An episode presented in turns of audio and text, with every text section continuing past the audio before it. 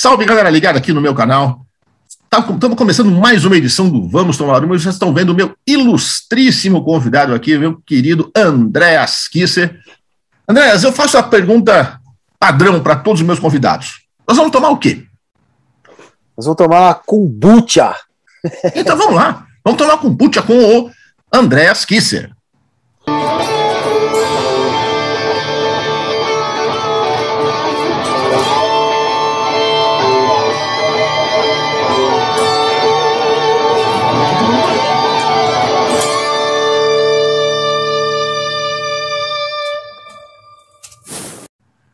Então vamos lá. Tomar uma kombucha com o André Kisser. Saúde!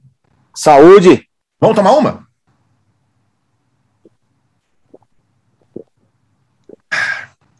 Muito bom, não tinha aprovado ainda. Bem legal.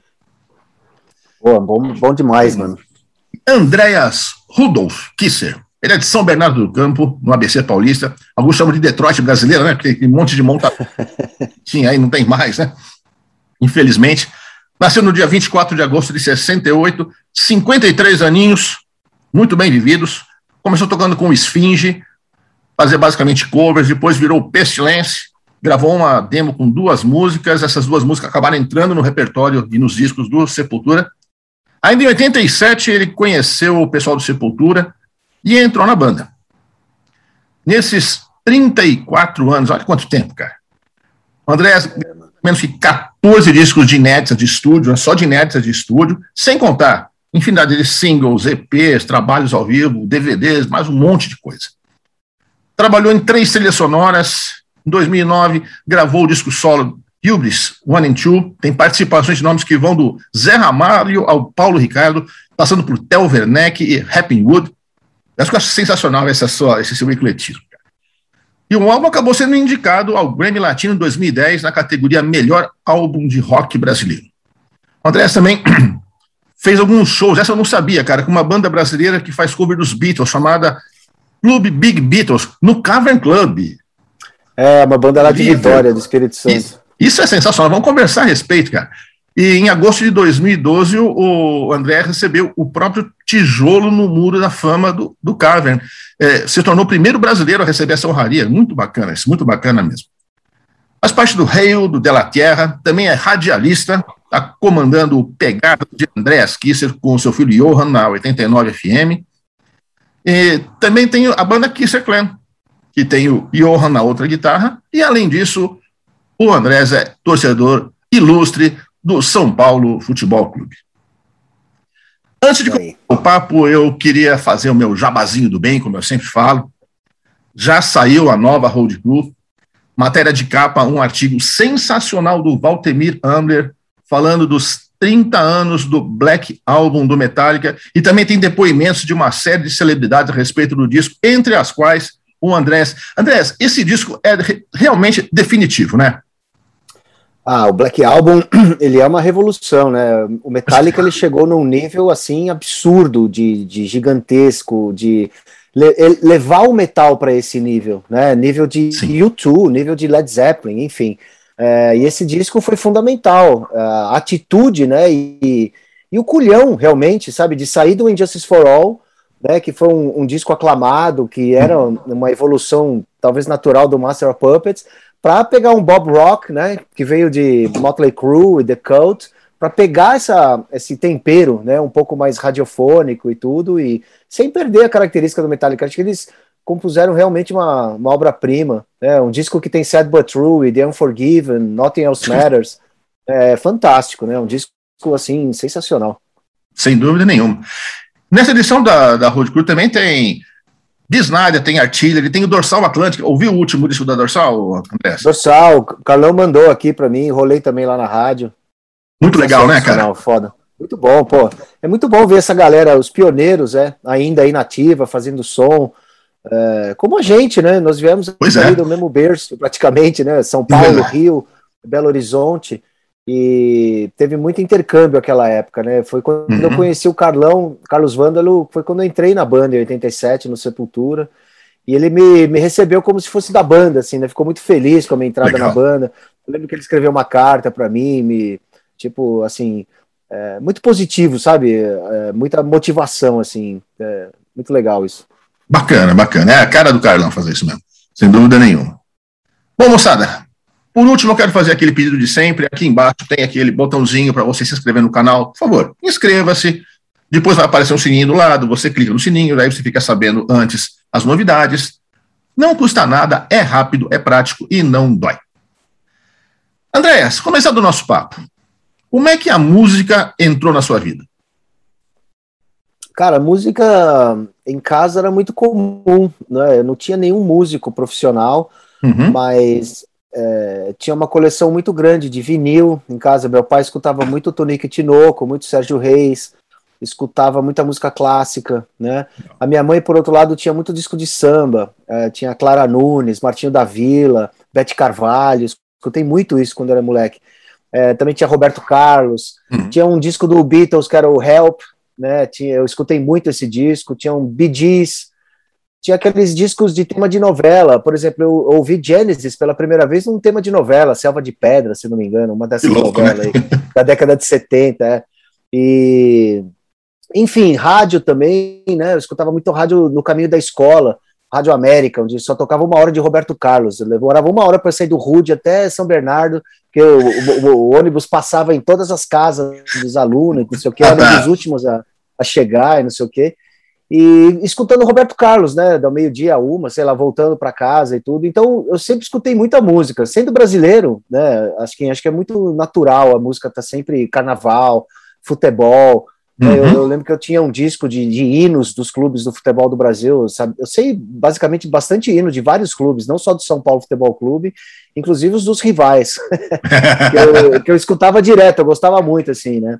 E a minha avó, né? A minha avó, mãe da minha mãe, foi com o violão dela que eu comecei a aprender o violão. Né? Ela uhum. tocava três ou quatro acordes, assim, sabia algumas músicas folclóricas eslovenas, austríacas, alemã. Uhum. Ela veio da Eslovênia em 1949, né? Minha mãe nasceu na Eslovênia, na época Iugoslávia, né? No final da Segunda Guerra, e veio para o Brasil com quatro anos, e minha avó é, cantava maravilhosamente, tinha uma voz, assim, fantástica, mano. Legal. Cantava aquelas músicas, né, austríacas, alemãs e eslovenas, e com o violão dela, eu comecei a aprender violão com uma professora de violão que era vizinha ali da, da minha avó, a professora Denise.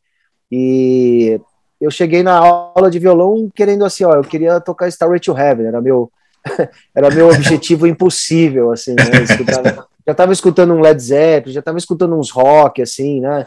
É, como eu disse, minha mãe tinha Beatles e tudo, então é, esse era o meu objetivo. Lógico que a professora falou, mano, vou aprender os, os, acordes principais. A primeira música que eu aprendi foi Planeta Água, do Guilherme Arantes. Olha. Né, música popular brasileira e tudo, aprendendo Mi maior, enfim, os acordes principais, né? Certo.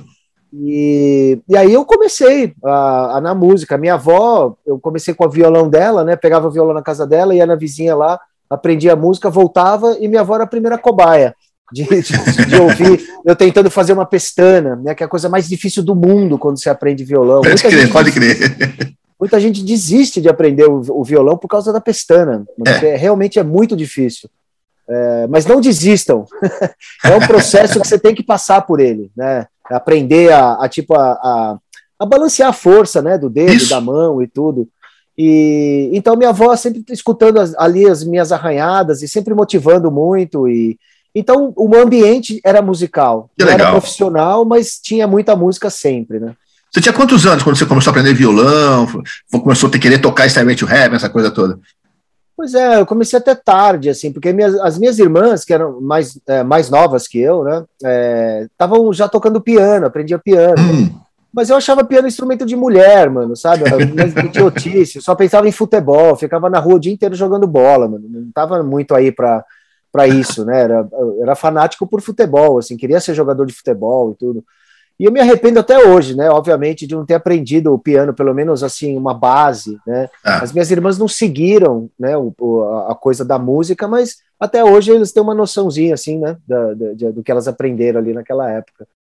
E então acho que eu com, sei lá, com 13 anos que eu comecei a, a pegar no violão, assim, de, de ter vontade mesmo de aprender e, e com as músicas que eu estava ouvindo, né? Com o rock and roll também já começando. Perfeito. Aí você começou a montar a banda e tal, e como é que foi sua entrada no Sepultura? O que você lembra da sua entrada no Sepultura? É, eu tinha uma banda com o pessoal de escola que era chamada Esfinge, né, que só uhum. tocava covers, a gente fez vários shows em vários locais no ABC, São Bernardo, Santo André, é, até em São Caetano também, e...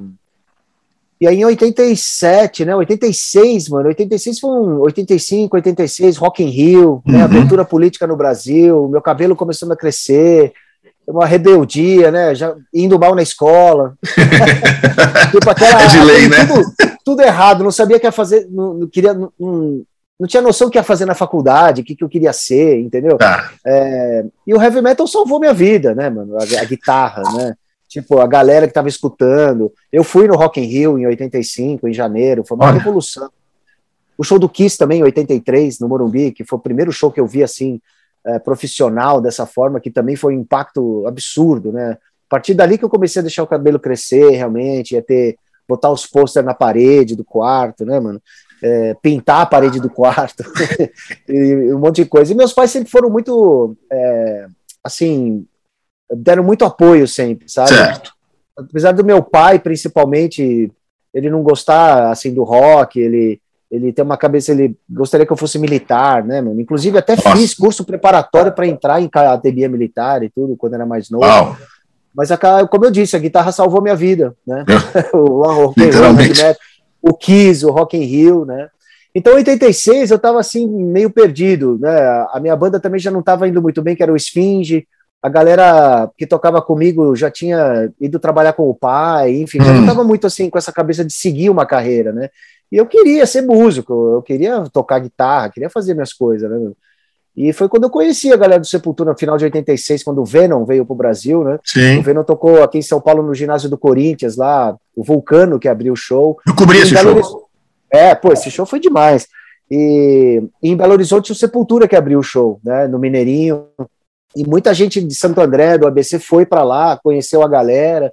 E eu acabei conhecendo eles. No começo de 87 eu fui passar férias em Belo Horizonte, conheci a galera, fui no ensaio do Sepultura, uh, eles ensaiavam com aqueles Giannini pequenininho, tiravam um puta som, mano, era fantástico, velho, aquele, uh, na casa do Paulo, né, onde ele tinha umas ruínas de uma, uma casa antiga ali, a gente ensaiava ali, eles ensaiavam ali, né, no intervalo do ensaio eu peguei a guitarra e fiquei tocando Destruction, Slayer com o Igor, sabe? Ah. É, foi a primeira vez que a gente sentiu, que eu senti um, uma química, né? A, a, primeira, a primeiro contato musical que, que, eu, que eu achei que, que tinha alguma coisa ali foi com o Igor, assim.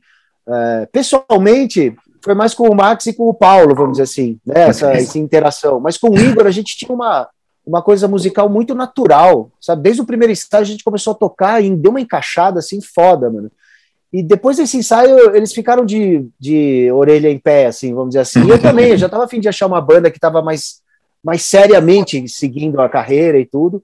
E o Jairo estava saindo da banda também. Ele queria tocar Ing Malmsteen, queria tocar Bon Jovi, queria fazer uma coisa um pouco mais, mais por, por esse lado, assim. Ok. E, mano, juntou a fome com a vontade de comer. Eu estava precisando de uma banda, eles me dão um guitarrista, eu fui para BH e entrei na banda. Tipo, mudei minha vida completamente, fui morar na pois casa é. dos Cavaleiros e tudo começou. Pois é, e aí a coisa começou, né, no começo até aquela dificuldade e tudo mais, só que a, a banda foi não crescendo e em 89 vocês assinaram com a Roadrunner. Lançaram o Beat Remains, foi produzido pelo Scott Burns, e partiram para a primeira tour internacional. Naquela época não era tão comum, né? Hoje em dia é super fácil. É verdade. Né? É verdade. Você embarca uma banda aí sem disco até, e vai embora. O, naquela época não era fácil. Quando... Nossa, naquela época era... Isso. Você bateu aquela coisa, porra, o sonho virou verdade? Cara, naquela época era muito difícil, era uma, uma, uma, tarefa quase que impossível. Eu lembro que o Cólera tinha feito alguns shows na Europa antes Sim, da gente, que, que foi um marco, assim, acho que foi a primeira banda brasileira realmente a fazer shows, né? Um circuito mais punk, obviamente, né? Squats e tudo, e mas, porra, era uma banda brasileira que tinha saído, né? Que mostrava que era possível fazer um show, os shows e etc. E muita galera alguns amigos meus saindo do Brasil para tentar a sorte fora do Brasil, tentar uma banda. Mas aí foram lá e, porra, trabalhavam 24 horas por dia, não tinha tempo de fazer porra nenhuma, enfim. Muita gente não conseguiu por causa disso, não conseguiu se sustentar num país diferente, né, e tudo. E a gente não, a gente teve certeza de fazer o nosso trabalho aqui, conseguir um contrato, conseguir uma financiadora, né? Porque a gravadora financiou a nossa viagem, financiou o Scott Burns vir para o Brasil. A gente escolheu o melhor estúdio do Brasil, que era nas nuvens, né? Lá no Rio de Janeiro. Certo. Então a gente conseguiu pagar o melhor estúdio do Brasil para fazer o melhor que a gente podia dentro do que a gravadora estava oferecendo para a gente, né? Então a gente já foi para fora para o Brasil com um turnê marcada, né? Com um circuito, fazendo uma grana, vendendo merchandising, voltando para o Brasil. Depois a gente volta para a Europa na, na, década, na, em 1990 para fazer o Dynamo, né, o festival na Holanda. Fizemos vários shows em volta desse festival. Tocamos no Marquis Club, headliner, né, em Londres. Quer dizer, as coisas estavam acontecendo rapidamente e então a nossa estrutura ela foi se adaptando até que nós né, a gente se mudou para os Estados Unidos em 92, 91, 92. Né, e ali a gente começou a criar um outro quartel-general, a nossa estrutura começou a ser feita em Phoenix, né? Perfeito, perfeito. Continuando na ordem cronológica, em 92 aconteceu um episódio fora, Sepultura, quando você fez aquele teste para substituir o Hatfield, que tinha se, se queimado lá num, num show lá em, em, Montreal, né, se eu não me engano. Exato. Como é que foi esse, essa parada do teste, cara? O que, que você lembra desse episódio? Deve ser uma coisa marcante para você, né? O Metallica já estava grande, né? Caralho, velho, puta, mano, eu lembro de tudo, mano. Foi uma adrenalina absurda. É, é Newsted, é, o Phil Rind, né, o vocalista e baixista do Sacred Reich, que é uma banda irmã nossa lá de Phoenix, Arizona, e o Jason morava lá em Phoenix, ele tinha a banda Flotsam and Jetsam, né, uhum. que era da, daquela região também, então eles eram muito amigos.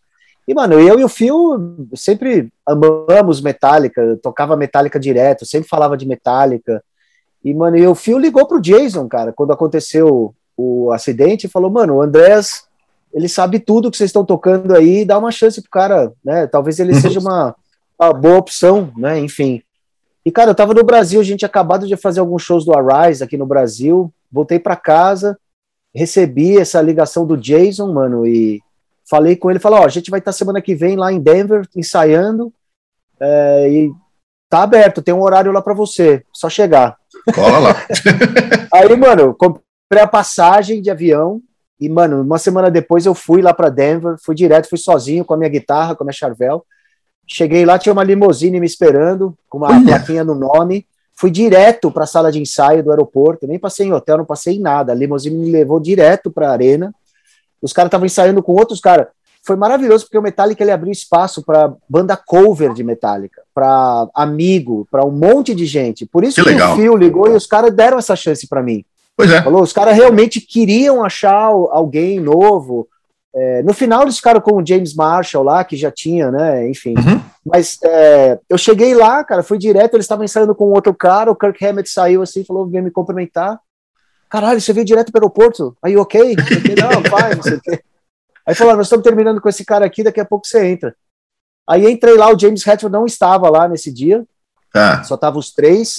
Mano, eu toquei Enter Sandman primeiro, eu toquei perfeito, assim, mano, com o final de final de show, né, que eu já tinha visto e tudo.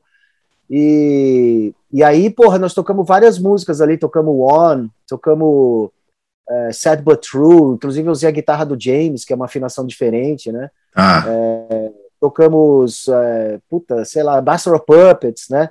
É, o, o Kirk Hammett me mostrando as partinhas e tudo. E eu causei uma boa, excelente impressão, assim, os, o, os holds falaram que escutando de fora estava muito coeso, assim, o que eu estava fazendo. Né? Parecia que a banda estava muito assim, né? E realmente eu fiquei para essa final. Eles fizeram um outro ensaio no dia seguinte e me deixou só eu e o James Marshall, entendeu? Ah. Então eu fiquei em segundo lugar, vai, peguei uma medalha de prata. Subiu Mano, eles fizeram uma reunião ainda depois do ensaio, eles foram se reunir para discutir ainda, entendeu? Então foi bem acirrado, sabe? Eu, eu, eu, quase peguei assim esse trampo de e aí eu iria tocar com na, né, era Guns N' Roses e Metallica com Fake No More abrindo só estádio nos Estados Unidos e tudo. Uhum. É, mas aí acabou não rolando, mas é, a amizade que a gente começou a fazer ali tá até hoje, entendeu? Foi, tá. foi um impacto muito positivo, muito legal. Os caras foram muito gente fina. O Lars pagou todas as despesas que eu tive de, com o meu voo, com, com hotel, com tudo. Bacana. Ele me reembolsou, mano, sabe? Tudo. E eles foram assim, cara, Metallica é um outro nível, sabe? Ele é muito profissional. Eles pensam em todos os detalhes, cara. Eles são eles são uma banda, não é à toa. Você vê o Some Kind of Monster, Monster por exemplo, né? os caras abrem as portas, eles é, abrem, é. eles lidam com esse tipo de coisa, com tentando envolver todo mundo na medida do possível, uhum. né? Eu acho que eles jogam muito, muita coisa para fora e isso é saudável para eles e para nós também, né? Para ver claro, claro. uma banda como Metallica lida com, com pressão e etc, né? Perfeito. Então fazer parte disso foi maravilhoso, mano. Foi lindo. Imagino. Agora, em 94, vocês estavam, final da Copa, da Copa do Mundo, vocês estavam lá, né, cara? E tocaram no mesmo dia. Esse, esse dia foi daqueles para não esquecer também, né? Nossa senhora, cara, se a gente pega um, um diretor para escrever um script, não, não, não daria tão certo. Né? Sabe, quando você imagina a história perfeita, porra, como eu disse, né, minha primeira paixão era futebol, São Paulo Futebol Clube, jogar bola na rua, sonhar em ver um Brasil campeão do mundo. Em 82 estava chorando, gol do Paulo Rossi, né? Não sei o quê. E, mano, e tá lá em 94, na final, fazendo turnê com o Pantera. O jogo do Brasil foi ao meio-dia, a gente estava no palco às seis da tarde, pintando né, verde e amarelo, usando as camisas do Brasil, todos os caras do Pantera pintados de verde e amarelo. É, foi uma, uma noite mágica, uma noite mágica. Foi assim, surreal. A minha família, minha, minha, minha namorada, né, minha esposa, eu ia casar em dezembro de 94, estava lá com meu cunhado, minhas irmãs, enfim, a família estava junto. É, a gente estava num momento também, Chaos AD, né, tocando pelos Estados Unidos com o Pantera. Tava tudo muito, assim, encaixado, né, sim, num, sim. num equilíbrio absurdo, né, tava fantástico. E, e, cara, compramos ingressos assim. Nós assistimos a semifinal também, né? Brasil e Suécia. A gente estava tá. lá no estádio e nós tocamos num dia, depois, no, no, acho que de dois a três dias, foi a final. E lá no mesmo estádio em Los Angeles, né? E. Rose Bowl. No Rose Bowl, é. Um calor desgraçado, meio-dia, todo mundo derretendo assim, velho. E... Mas, puta, inesquecível, né? Tinha repórteres com a gente, saiu vários posters, né, da, gente no estádio e tudo. É... Porra, eu não, eu não sei, ver uma final da Copa do Mundo com o Brasil campeão e depois ir pro palco, tocar com o Pantera. Caralho, é, é, é né, você em retrospectiva, você começa a pensar, puta que eu pariu, velho. É muito lindo isso. É, tipo, perfeito, um né, cara? privilégio, né, cara? Eu privilégio. só agradecer, realmente, né? Sensacional. Pode crer, pode crer. Um detalhe interessante: você já assinou três trilhas sonoras para cinema. É uma forma de compor totalmente diferente, né, cara? Sem dúvida. Adaptar a sua música ao que está acontecendo no filme. A, tem música que você tem que até que ter um tempo exato para começar. Exato, é. Como é que foi essa, como é que você achou que foi essa experiência, cara? Totalmente nova. É, na, na, verdade, eu assinei trilha sonora junto com, com um com trilheiros profissionais, né? Tipo André ah. Moraes, o Eduardo Queiroz. Eu fiz participações junto com o Tony Belotto, Charles Gavan, né? Com o Igor Cavaleira também na primeira é, primeira experiência de fazer trilha sonora foi com o André Moraes e o Igor, né? Na, no Coração dos Deuses. Uhum. Era uma coisa mais roots também, de violão, de percussão, tinha algumas coisas pesadas. O próprio Mike Patton participa também. Sim, e a partir dali, é, a partir dali a gente começou, eu comecei a receber mais convites, assim, né? É, de fazer outros filmes. E é isso que você falou, cara, é, é um outro mundo. Você se fecha na bolha, né, do, do, da história do filme. O diretor é o ditador do filme, né, no, no bom sentido, porque ele, ele realmente sabe a música que ele quer, ele sabe o que, que o ator ele, ele quer do ator, né? Uhum. Enfim. Uhum. Então a cabeça do diretor pode mudar a qualquer momento. E a música é uma das últimas a ser colocada ali, né? Então, Sim. cortam uma cena, você tem que tirar 30 segundos da música. E, enfim, são coisas, são desafios assim que é um exercício fantástico para sua criatividade, né? É, foi assim que eu trouxe essa ideia de a gente trabalhar com a Divina Comédia, por exemplo, a Laranja Mecânica. Né? Ok. Né? Fez o, o, Dante Alighieri, o Dante 21 e o Alex, né? Ok. Porque a gente se fecha naquele mundo e dentro daquele mundo, daqueles limites, né? É, a gente se torna mais criativo. É o efeito MacGyver né, mano? Você tem lá um palito e um fio, você abre um cofre, enfim. Pode crer, né? Faz um avião. É, com menos elementos, você, você vê mais possibilidades daquilo que você não vê quando você tem outras, outras opções ao mesmo tempo, né? Então, Perfeito. acho que a trilha sonora deixou a gente mais é, afunilou, né, num, num, certo conceito ali, o que deixou a gente mais criativo. É, o Dante a gente fez coisas com orquestra também sensacionais. No Alex a gente fez uma versão da nona sinfonia do Beethoven, né, que fazer uma coisa do Laranja Mecânica sem Beethoven estaria incompleto, né? Claro. Então a gente nunca faria isso se não fosse pelo, pela história ou pelo livro, né? É, então é muito legal isso e eu, eu, eu, eu, contribuo mais como um compositor, não como um trilheiro, porque para ser um trilheiro mesmo é um, é um outro mundo, né? Para você é, compor trilha de sei lá, de você criar climas de suspense, outra coisa. É, é trilha incidental, né, que chama? Exato, é, trilha incidental. É muito diferente você criar um, uma, um tema para um personagem, por exemplo. Perfeito, né? no, perfeito. No Lisbela e do Prisioneiro, a gente fez um tema junto com o André Moraes para o Assassino, que era o, é, o Marco Nanini, né, o, o ah. ator. Então a gente teve aquele personagem e dentro das características daquele personagem a gente criou um tema, né? Bacana. Mas é muito mais difícil, porra, você trabalhar com o diretor, você criar, o cara tá entrando nesse quarto, tá escuro e eu quero um som tal, não sei o quê. É muito mais desafiador, né? E Sem esse dúvida. tipo de know-how eu realmente não tenho, assim, né? Mas junto com um trilheiro que tem isso, a parceria sempre funciona muito bem. Beleza. 2011 vocês chamaram o Eloy Casagrande para entrar na banda. Cara, eh, me, explica uma coisa, vocês ficaram de saco cheio de trabalhar com humanos e resolveram contratar um cavalo, foi isso, cara? Cara, tem um vídeo numa drum cam dele no, no Rock in Rio, é um negócio completamente absurdo. E os comentários são muito legais. O, um cara fala, né? O Eloy compra uma bateria, ela sai da loja chorando, né, cara? Não, cara, pra, primeiro porque, que bateria... Isso não é uma crítica, não, aí, porque o cara é sim, sim. pra caramba, ele é criativo pra caramba. Sem dúvida. A pegada que é só dele. Ah, ba bateria, acho que é o primeiro. É, eu, eu, quando eu comecei a me interessar por música, muito jovem assim, era bateria, né? Eu queria ser baterista eu desenhava meus cadernos ali, a, a, bateria do Peter Chris, né, por exemplo, do Kiss, Legal. eu era fanático pelo Kiss e tudo, então é, a bateria, é, assim, quando eu vou assistir show, a bateria chama mais atenção para mim, quando eu tô vendo, sacou? Quando a gente tá atrás do palco, assim, você ficar atrás de um Dave Lombardo, né, assistindo o Slayer, puta, é maravilhoso, né?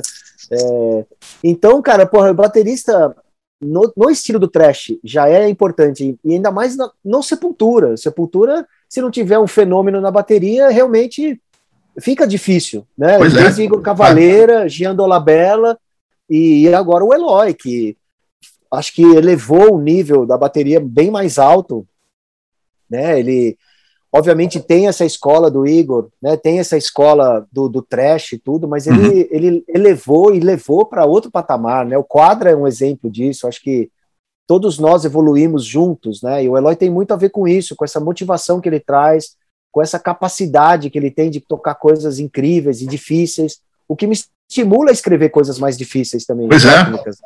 A, a, desafiar um pouco mais a mim mesmo, né? De tocar umas coisas mais interessantes, enfim. É, e é muito legal, pô. A gente já tem três discos com ele. O Eloy, ele é um cara super profissional, super inteligente, um cara que pode conversar de qualquer assunto e e a gente tem uma química muito natural também, sabe? É, de, de no, com os nossos instrumentos, né? As coisas fluem de uma maneira muito tranquila, assim. É bacana, bacana, bacana. Uma coisa que eu não sabia, que eu acabei de comentar na, na sua biografia, você tocou com uma banda cover de Beatles, o, o Clube Big Beatles. Clube Big Beatles. No Cavern Club. Cara, Cavern Club, grande legal, né, Club. cara? Você, você, bom, você começou ouvindo Help, né? Então você deve ser muito fã de Beatles, evidentemente, né? E você ainda ganhou seu tijolo na, da fama lá no. Ah, meu, Beatles. Você já foi? Você conhece Liverpool? Conheço, estive, já estive no Cavern Club duas vezes. É maravilhoso. É sensacional, é, o clima, né? Você, você vive o Beatles de uma maneira. Foi lá que tudo aconteceu, né? Uhum. É, e principalmente na semana da Beatles Week, né? Que é uma semana inteira onde bandas de, de covers do Beatles do mundo inteiro vão para Liverpool para tocar. É. tocar em lugares históricos, como o Cavern Club, é, a primeiro lugar onde o Ringo Starr se apresentou com os Beatles, a escola onde o John Lennon estudava. Eu toquei na quadra da escola onde o John Lennon estudava, mano. Puta, que legal. É, é, é, muito. Você passa na casa do Paul McCartney, na casa da tia do John Lennon. Então, mano, você vê né, gente vestida de Beatles de tudo quanto é jeito da época, pela rua. Você vê dois John Lennon aqui, um Ringo aqui. E, cara, e todo mundo conversando de Beatles, falando de histórias inéditas que eu nunca tinha ouvido falar. E, e muito emocionante tocar no Cavern, cara. Acho que para mim foi o, o maior, menor show que eu fiz na minha vida, porque é um, é um, é um lugar muito pequeno, mas é, é. A, a intensidade histórica daquele lugar é muito pesada, é muito é muito fantástica, assim. E são shows curtos, né? As bandas vão. Sim, assim, sim. É um festival pela cidade. Então acontece show ao ar livre, acontece show em tudo quanto é lugar. Então são 20 minutos, 25 minutos de show, você monta suas coisas, toca, você mesmo tira. E, e como eles faziam na época, né? Eles iam é. lá, plugavam o instrumento, faziam som, já ia para outro lugar, tocava no almoço, tocava na janta. é, tinha, tinha né, a sessão, né? Do tudo. E, cara, uma experiência maravilhosa. E, e o Clube Big Beatles é capitaneado pelo Edu Henning, lá de Vitória, né, do Espírito Santo, um jornalista, um comunicador fantástico. E ele organiza o, o Clube Big Beatles, que é um programa de rádio lá, lá de Vitória. E ah. eles já estão mais de 30 anos que eles vão para a Beatle Week, né? Eles são Olha. um dos recordistas de participações lá. Já levaram o Ivan Lins, levaram a Orquestra Sinfônica, já levaram um monte de gente, inclusive eu, né? Me levaram duas vezes para lá. E na segunda vez eu fui agraciado com esse tijolinho lá na, no Muro da Fama do onde está o John Lennon, a, estátua do John Lennon encostada ali, né? Que tem Sim. um muro, tem, tem nomes incríveis ali, né? Puta, não dá nem para mencionar. E, e pô, o, o, o, Edu Henning, né? Ele sugeriu, pô, por que, que não coloca, né? Sepultura, tem história, tocou aqui no Cavern, né? E etc. E o Bill, que é o, que é o dono ali do Cavern, do, do, né, do Mystery Tour lá, do Magic Mystery Tour, eles concordaram e aceitaram e fizeram no tijolinho, cara. Pô, foi, pô, foi muito emocionante. No dia do meu aniversário, inclusive, em 2000 e sei lá quanto foi. 12, é, né? Pelo que eu pesquisei. É, acho que foi 2012. 2000, é, e no, no dia do meu aniversário, que acontece a Beatle Week, no final de agosto ali, né? É, fizeram uma, uma, uma cerimônia pequena lá com uma galera, e o próprio Bill, né, me entregou o tijolo, colocaram o tijolo lá na hora e tudo. E tá lá, cara, é muito legal quando a galera do Brasil passa por lá e me manda uma foto aqui, né? Ó, oh, o brasileiro aqui, o Andrés, não sei o quê. E, é muito legal o brasileiro sentir orgulho disso, né, meu? De, de ver um brasileiro num lugar tão é, icônico como o claro. Beatles, né? E, e, e o Cover. Perfeito. Uma das suas características como artista é nunca se restringir a estilo, você nunca você tem participações, se você pesquisar no, no YouTube, aí você que está assistindo, dá uma olhada lá. Você vai ver o, o Andrés tocando com Família Lima, Chitãozinho Chororó, com a Sandy, com Marina Della Riva e mais um monte de gente dos mais variados estilos, cara. Eu imagino que isso venha, eu nem não sabia disso, mas imagino que isso venha dessa sua formação musical dentro de casa, que você ouvia de tudo, né? Era totalmente eclético, né? Agora, você deve ter ouvido muita bobagem de metaleiro radical, né? Por sim, ah, sim. outros um, artistas de outros estilos, né? Ah, com certeza, mano. E, e não esperaria diferente. Se todo mundo uma, então, alguma coisa estaria errada. Perfeito. É, é. Mas, mano, é, é, o que é, né? Eu acho que o metal só vai a outros lugares é, assim. Porra, eu sou convidado para tocar com muita gente. E todo mundo que me convida não pede para eu mudar o meu estilo. Não pede pra. Ah, ah eu vou, vou, tô fazendo reggae, porra, não vai fazer. Mano, é adaptar aquilo que eu faço. Obviamente, eu não vou fazer uma coisa só por fazer, porque eu. Entendeu? É, é claro. tipo adaptar o meu estilo num reggae, num blues, numa música sertaneja, é, num jazz, né? Porra, chorinho, amo violão clássico, adoro tocar chorinho, Vila Lobo, João Pernambuco. Né, aqui no Brasil tem coisas fantásticas assim nesse, nesse aspecto de música de rua, né, meu? É, então, pô, por que não, cara? Acho que é o privilégio de conhecer tanta gente, né? De, é, as pessoas acham porque um, um, músico faz um estilo de música, ele não pode conversar com o outro, né? Ou não pode uhum. ter uma, uma relação de amizade, por exemplo, né? É. Ou mesmo fazer coisas juntos. Pô, Sepultura e Zé Ramalho. Quem que ia imaginar uma coisa dessa que desse tão certo, né, mano? Que foi uma coisa tão natural, tão tranquila uh, o Zé Pultura lá saiu espontaneamente da, da, da, galera, né, dali. Não foi uma coisa de marketing que a gente criou antes, foi uma coisa que ah. aconteceu durante o show, né? Então esse tipo de coisa só acontece quando o desconhecido acontece, né? E a arte está aí, a arte está no escuro. O, o que está iluminado já foi feito, ou pela gente mesmo, ou por algum outro artista. Agora, você ter, é, pisar ali, pegar o facão, né, fazer o caminho na, na mata, abrir o seu caminho é mais difícil, dá medo, você, você se arrisca. Mas é aí que está a arte, é ali que você vai se conhecer, você vai crescer, né? E o Sepultura nunca teve esse medo, e inclusive eu. Eu tomei críticas também, principalmente quando o Júnior, da Sandy Júnior, foi tocar comigo. Né? Uhum. Eu, eu, fazia, em 2002, eu comecei a fazer toda quarta-feira, jams no Blém Blém, né, em São Paulo. É, e, mano, toda quarta-feira tocar clássicos da década de 60 e 70, né, uhum. de Beatles, Purple, Sabbath, e toda aquela coisa maravilhosa, né? E, mano, chamei Samuel Rosa, chamei Nando Reis, chamei todos os caras do Titãs, chamei o André Matos, a galera, o Silvio Golfetti, chamei o Bocato, chamei, puta, muito músico de, de várias tendências diferentes para fazer esse repertório, para tocar rock and roll, né? E, e um deles foi o Júnior. E, mano, eu tomei bronca de, de cara da banda. O Igor me ligou e falou, mano, uh, não sei o que. Eu falei, cara, isso não é sepultura, isso sou eu. Eu me responsabilizo é? por isso, né? Se eu estivesse forçando numa reunião, oh, o cara, vamos tocar com o cara, não sei o que, seria uma outra coisa. Sim. Né? estou envolvendo o Sepultura num projeto. Isso é uma coisa minha, onde eu faço para me divertir. Não estou gravando disco, não estou fazendo clipe, não estou fazendo nada. Juntando uma galera num local para fazer um som. Só isso. Tem uma galera uh, fã falando que ia queimar é, camisa, ia queimar disco do Sepultura. Porra, Pô, daí, daí para outra coisa é um passo, né, bicho? Quiser. Tipo, né? Então, um radicalismo absurdo e que não leva a lugar nenhum. Sim. Você vai ficar preso fazendo a mesma coisa sempre. E aí, quando você vê, o bonde passou, mano. As galera já estão evoluindo e tudo, né? Então, claro. o privilégio de você trabalhar no escuro, vamos dizer assim, no, no desconhecido, isso que é arte para mim, isso que é excitante, né? Isso que faz a gente realmente querer fazer algo novo e não ficar acomodado, né? A zona de conforto para o artista é o pior que pode acontecer, né? Ou Sem dúvida nenhuma. Para qualquer um. Né? É. Mas para o artista, que, de, que depende da criação, de inovar, pô, é, pô, imagina o Sepulquarta, esse disco que saiu aí, ou, ou o uhum. Sepulquarta que a gente fez ano passado, porra, se a gente não, não pensa ou, ou tenta fazer sem medo e vai a, a, é, testando e, a, e, adaptando, a gente vai ficar chorando, porra, pra gente estar tá em turnê, e agora? tipo, né? Não vai adiantar nada isso, mano. Não vai parar. A gente, né? Quer dizer, aliás, não vai voltar tão cedo. Então vamos se mexer por aqui. E agora a gente tem um disco fantástico na mão, com vários convidados, e, e que, meu, é, tá dando uma, uma repercussão muito boa, assim, muito positiva, sabe? Muito motivante também para todo mundo que, tava, que foi envolvido nisso, né? Legal, legal. E recentemente vocês foram confirmados como atração do Rock in Rio de 2022. Mais uma vez.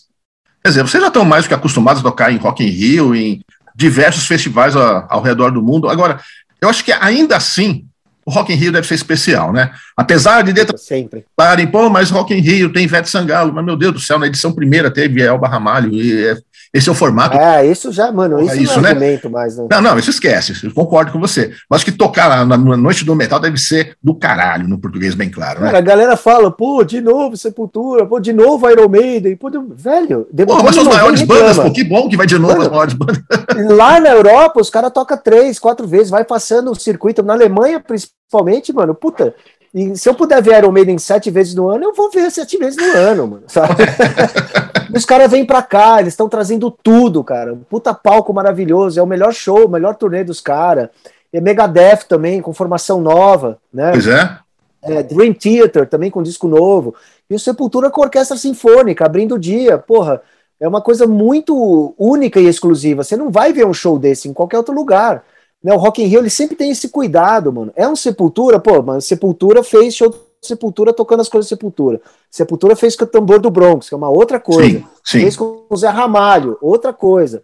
Agora tá fazendo com a orquestra sinfônica, né? O último Rock in Rio apresentamos uma capa do quadro, tocamos uma música nova. Isso. Né? Então sempre tem algo especial e novo no show do Rock in Rio, né? Então é um privilégio absurdo pra gente como brasileiro ter uma marca dessa, né? como o Rock in Rio, que levou para Lisboa, levou para Madrid, levou para Las Vegas. Tocamos com o Steve Vai em Las Vegas, mano. Né? O Steve Vai foi nosso convidado em Las Vegas para fazer um show Legal. no Sunset. Maravilhoso, né? Esse tipo de coisa só o Rock in Rio mesmo, especialmente o palco Sunset, né? Com o Zé Ricardo, que realmente gosta de promover esse tipo de mistura. Uhum. E aí que tá a exclusividade do show. Você não vai ver esse tipo de show em nenhum outro lugar, né? Não é um show comum, né? Nenhum show do Rock in Rio é um show comum.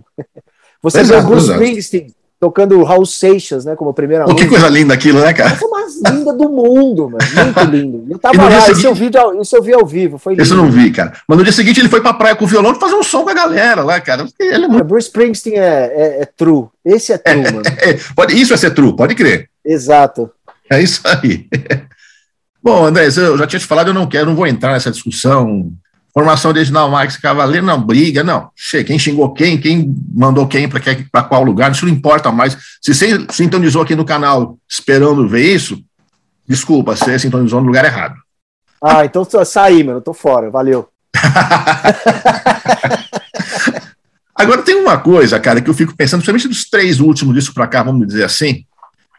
Uh, vamos dizer que se a formação original continuasse, um disco como quadra não sairia, eu acredito. Você concorda com isso?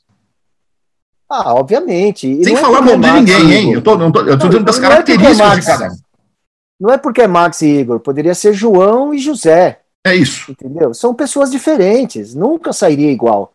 É, poderia ser pior, pi melhor, mas aconteceu o que aconteceu, entendeu? As possibilidades do se, né, do if, são in infinitas, né? Possibilidades, claro. É, cada dia é um dia diferente. É, todo dia é assim, né? A gente vive muito o presente, a Sepultura. É, não fica nessa ilusão de, de reviver coisas que não existem do passado ou tão ansioso pelo futuro, né? A gente vive aqui hoje Lógico, lógico, lógico que a gente planeja e tudo, mas, mano, sempre é, respeitando o presente. A gente não tinha planejado sair o disco em fevereiro, março e abril, turnê nos Estados Unidos, etc., em 2020. E aí, o que, que adiantou o nosso planejamento? Porra nenhuma. Veio a pandemia e acabou com tudo. Então você tem que ser, ser realmente respeitar o presente e trabalhar com ele. Né? Exato. Porque você não pode ficar preso no que eh, poderia ter sido, né? Uhum. Então esse tipo de pensamento nem passa pela nossa cabeça. Isso para mim é, é perda, perca de energia, né? Para que perder pensamento e energia nisso? Né? Claro. nas conjecturas, né? nas possibilidades matemáticas e porcentagens e tudo. Qualquer um pode fazer isso, entendeu? Mas não faz parte do, do que a gente é, né? Enfim, também não é uma informação relevante para nada. Né? Perfeito, perfeito. E você virou radialista com Pegadas de Andréas Kisser, que se apresenta com seu filho. Eu acho que isso deve ser o, o lado mais sensacional da história, né, cara?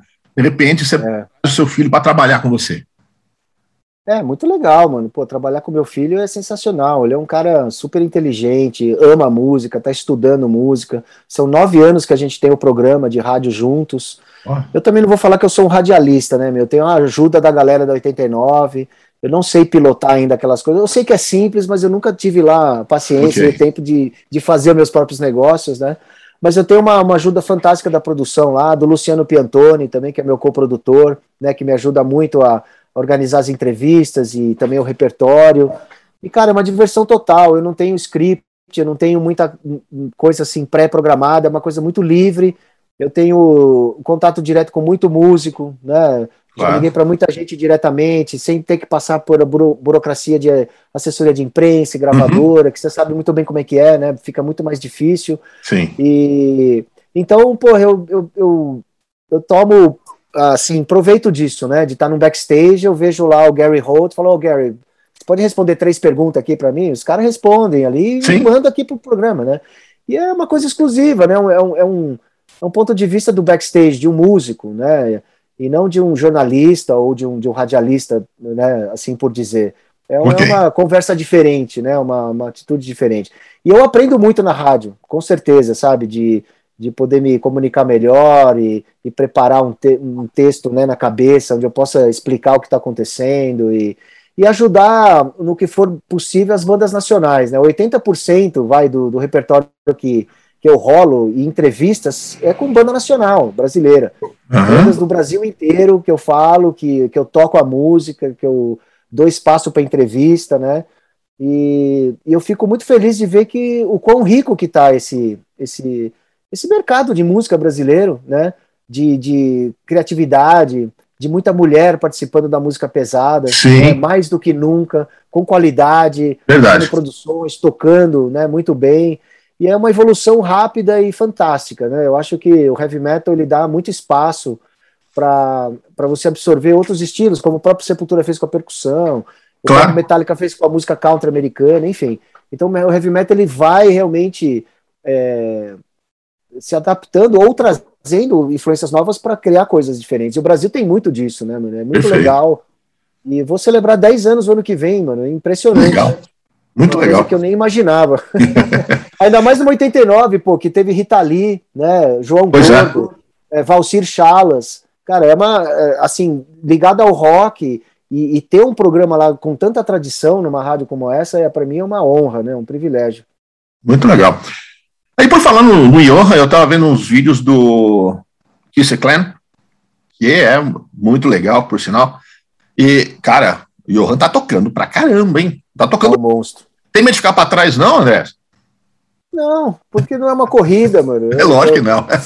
eu acho que eu aprendo muito com ele. É, é tipo como um Eloy, né? Uma, uma geração uhum. nova que falou: Verado, vamos se mexer aí.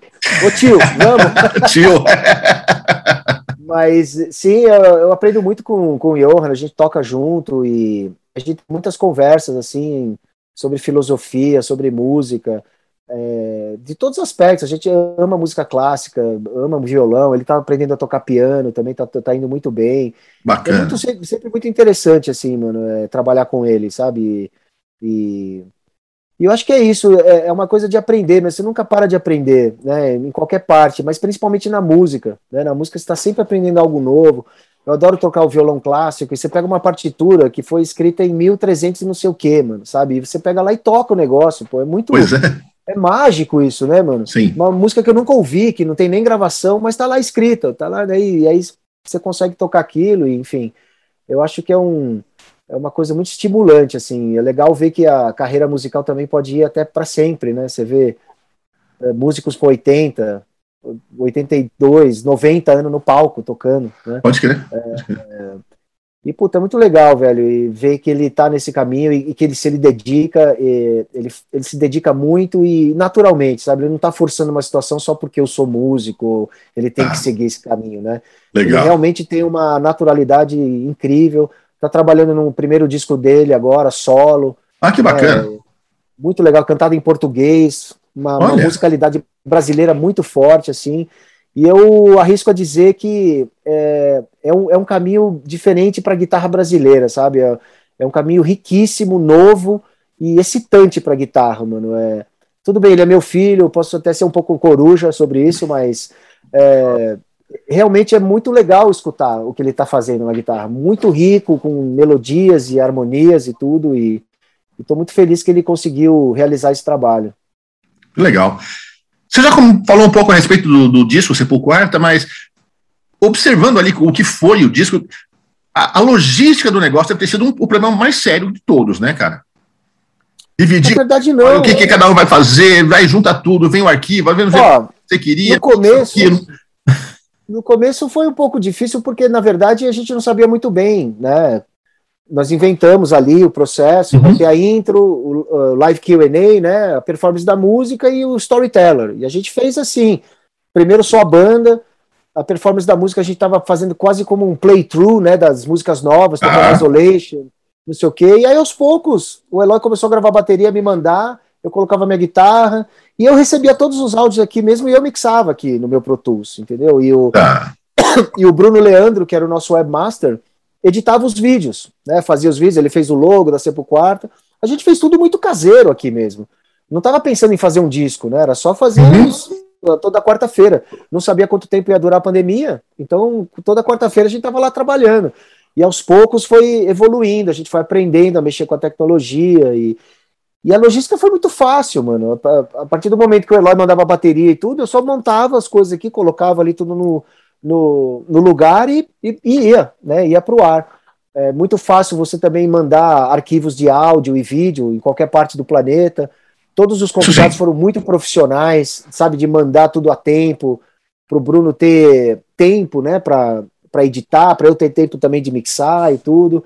Foi tudo muito tranquilo, cara, muito legal, muito positivo. Todo mundo parado em casa, isso deu um ânimo assim muito legal em todo mundo que estava envolvido, sabe? Todo mundo sabia que a próxima quarta-feira tinha coisa pra caralho pra fazer, pra gente né, ficar assim, ocupado, e deixou nossa cabeça trabalhando. Foi muito positivo, muito saudável, muito saudável para todo mundo. Sempre o quarta, cara, foi o nosso palco, foi o nosso camarim, foi o nosso tour bus, foi onde a gente conversava sobre tudo, onde a gente tocava, onde a gente lembrava das histórias do passado, enfim. A gente teve que achar um lugar diferente do palco para ser sepultura. Né? E o Sepulcro Quarta foi esse lugar. Perfeito, perfeito. Fala um pouco de futebol, né, que é uma das suas grandes paixões. Você ilustre emérito, torcedor do São Paulo. Agora, que torcedor você é? Você é daquele que o time está em primeiro lugar ganhando todo mundo, você ainda fica, porra, cara, que lado esquerdo a defesa podia estar melhor, ou você é daquele otimista, tá lá para baixo, tá ruim pra caramba, não, vai, vai virar, isso é uma fase. Quem é você? Como é, quem é o André Kisser que senta na arquibancada para torcer pro São Paulo? Não, eu sou mais otimista, mano. Eu sempre acredito, apesar da, da lama né, que o São Paulo vem passando esses últimos anos, é, conseguimos um paulista assim, ó, no é. suor, né? E, Mas merecido. Sim, Libertadores também, é, até que chegamos longe, né? Se você pensar direito, com todos os, os problemas que a gente tem. Mas eu sou bem, bem uh, otimista nesse aspecto. Eu sempre estou torcendo e sempre vendo um lado melhor, assim, vai, pro, pro tricolor. Eu, eu acompanho o São Paulo desde sempre. Como eu disse, a minha primeira paixão foi o futebol, né? É. E, e, a minha geração, eu nasci em 68, né? Então, o primeiro título do São Paulo que eu vi foi 75, campeão paulista, que eu me lembro, assim, 77 o São Paulo já foi campeão brasileiro, aí década de uhum. 80 foi maravilhosa, e década de 90 nem se fala. Aí Sim. Rogério Ceni, né, tricampeonato brasileiro. Então, pô, eu vi tudo que aconteceu de bom, né, todos os grandes títulos eu, acompanhei como São Paulino. É, são poucos torcedores que podem falar isso de um time, né? É, de, porra, o próprio palmeirense não viu a academia, né? Muita gente não viu a academia. É. O Pelé nem se fala pro Santista, né? Muita gente. Ah, eu vi, nem vem. Sou Santista e vi Pelé. Sim, então, beleza. Foi uma vez só, foi várias. vantagem de ser velho é essa. Então, você tem uma geração como Santista de privilegiados, né? De ver é, assim times fantásticos que não voltam nunca mais. E, Jamais. E a época do Tele Santana, né? Raí, Miller, puta, aquilo lá foi mágico para mim, né? Porque eu ia muito em estádio e e mesmo fora do Brasil, né, acompanhando através de ligações, ou eu recebia VHS do, dos gols do Fantástico para assistir em turnê, mano, para ver jogo completo da Globo, uma semana depois que o jogo já tinha sido. É, mas também, pô, viajando, eu assisti vários show, eh, jogos né, da, da, Copa do Mundo, assisti jogos de, de times europeus e tudo. Futebol eu curto muito, assim.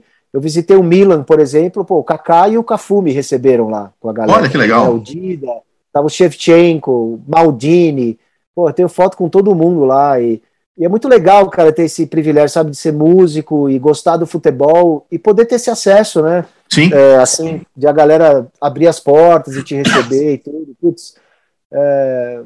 E São Paulo Futebol Clube, porra, como eu disse, desde pequeno, né? Meu pai me levou no estádio ali em 75, comprou o primeiro uniforme, a primeira bandeira e o resto é história.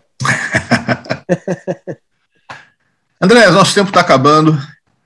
Queria agradecer demais você por essa conversa, por ter topado participar aqui do programa. Muito obrigado. Foi uma conversa muito legal. Eu agradeço. Galera, gostar muito. E... Você conhece, ó. Muito legal. Beleza. Então, meu caro, fazer aqui o último brinde, então? Tá, o último golinho, ó, foi perfeito para tudo a Foi, né? Deu tempo perfeito. Muito obrigado, André. Obrigado você, Tony. Um abraço a todos e vamos ver se a gente volta a tocar logo aí, pra gente se é ver pessoalmente. Enquanto isso, vamos tomar uma? Vamos aí.